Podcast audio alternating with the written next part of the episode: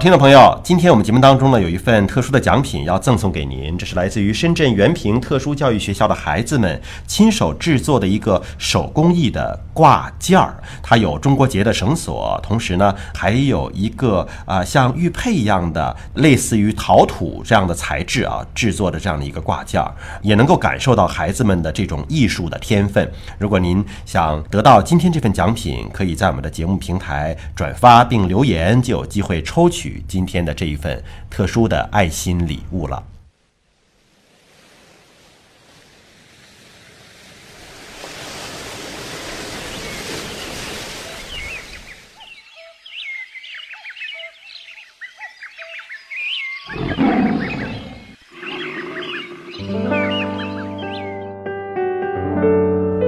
生命密码，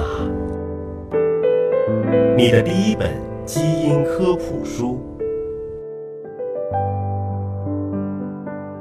欢迎各位关注今天的生命密码，我是向飞，为您请到的是华大基因的 CEO 尹烨老师。尹烨老师好，向飞同学好，今天我们来关注，呃，能够爬高山的人是否具有特殊的基因？嗯，啊，这个我们知道到高原会有高原反应，呃，藏族同胞在高原基本上如履平地，嗯。啊，汉族同胞去了之后呢，很多人都是反应的不得了，但也确实有一小部分人对，也是到六千米了都没有任何的高原反应啊，嗯这是不是就天生的呢？对，我们说基因其实只有最适没有最优。藏族人虽然在高海拔地区适应，但是到了平原就会最痒。嗯，所以基因其实要看他生活在哪里。其实，在早些年的研究上，我们发现了这个藏族人、汉族人还有来自于丹麦的人，大家各测了五十个人，然后比一下大家基因有什么不一样，就找到了一个对高原习服相关的基因，叫 e p a s one 基因。那么这个基因如果是呈我们简单理解成阳性表达，那你就可以去耐受高原缺氧。如果这个基因没有呈阳性表达，那么我们认为你可能上去之后就规规矩矩的吸氧吧。嗯，这个比例在藏民当中当时是高达接近百分之九十，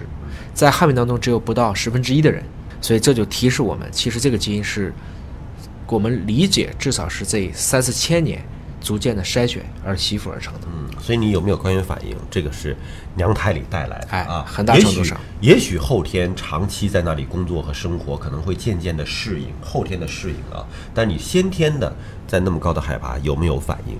呃，血液携带氧气能力怎么样？这个其实在出生那一刻就已经确定了。对，这个基因哪儿来的呢？这个 e p a s one 基因呢很有意思，因为当时做了所有的研究之后，跟全世界各个地方的现存的人群都去比，都没找到。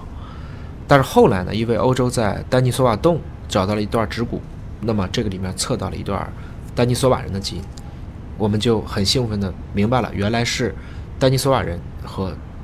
我们的这些藏族人，他的祖先有过基因交流，他们一起可能产生过共同的后代，那这部分基因就留到了今天我们藏族同胞的体内了，嗯，等于是古代他算丹尼索瓦人算智人吗？是洞穴人。不是智人，智人智智人就是我们，我们这一支才叫智人，他跟尼安德特人是一样所以所以他是相当于是跟智人的一支儿，啊。对，而，而不是跟藏族人。其实主要是个藏族人祖先，他没有跟所有的智人，